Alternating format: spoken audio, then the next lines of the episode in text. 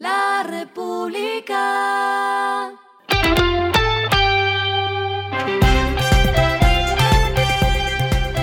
Al final de la jornada, esto es lo que debes saber sobre el comportamiento de los negocios, las finanzas y la economía. Las movidas de hoy fueron.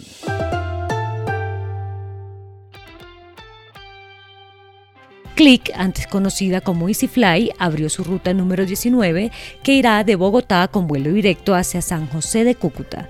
Las personas que viven en Pamplona, Villa del Rosario, El Zulia, San Cayetano, Puerto Santander y otros municipios son los principales beneficiados con esta nueva ruta aérea.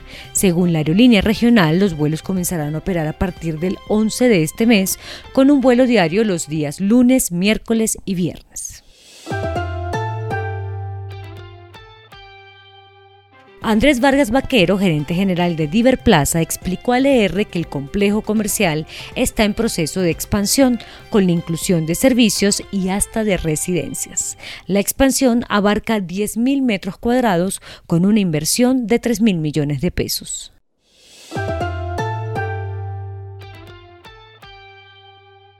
Canacol Energy anunció ventas de gas natural por 197 millones de pies cúbicos por día durante julio, que corresponden a gas producido, entregado y pagado. Además, la compañía entregó una actualización sobre su programa de perforación que incluye el descubrimiento de Lulo y los prospectos Piña Norte, Cereza y Mafaldine. La empresa aseguró que está movilizando una tercera plataforma para perforar el pozo de desarrollo Aguas Viva 4 en la tercera semana de agosto. Lo que está pasando con su dinero.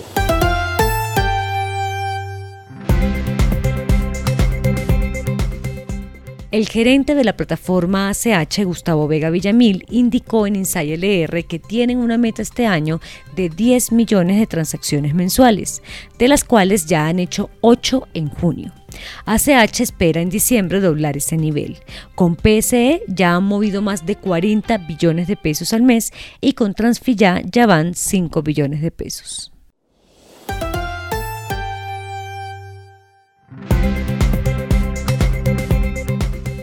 Los indicadores que debe tener en cuenta. El dólar cerró en 4.144,79 pesos, subió 87,80 pesos. El euro cerró en 4.531,29 pesos, subió 98,22 pesos. El petróleo se cotizó en 81,77 dólares el barril. La carga de café se vende a 1.386.000 pesos y en la bolsa se cotiza a 1,98 dólares. Lo clave en el día.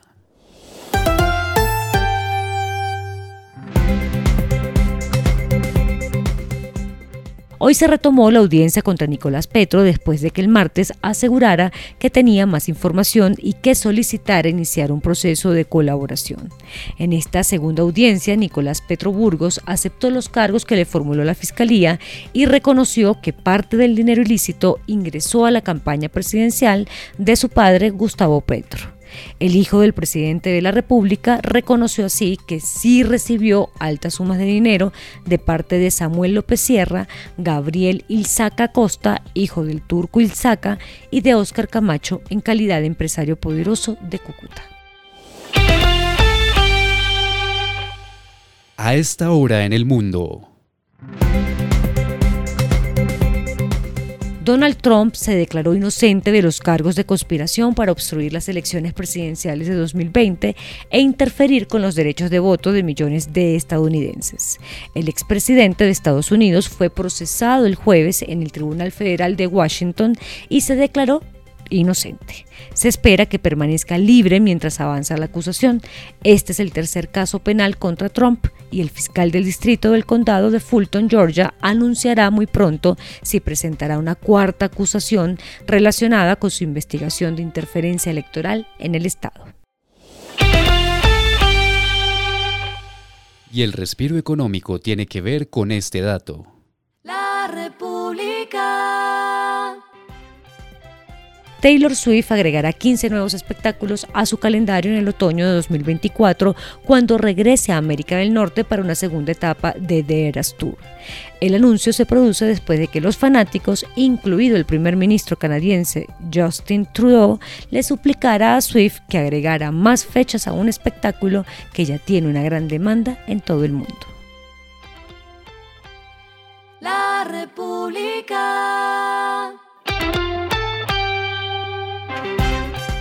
Y finalizamos con el editorial de mañana. Al fin qué, ¿viene un niño leve, corto o no vendrá?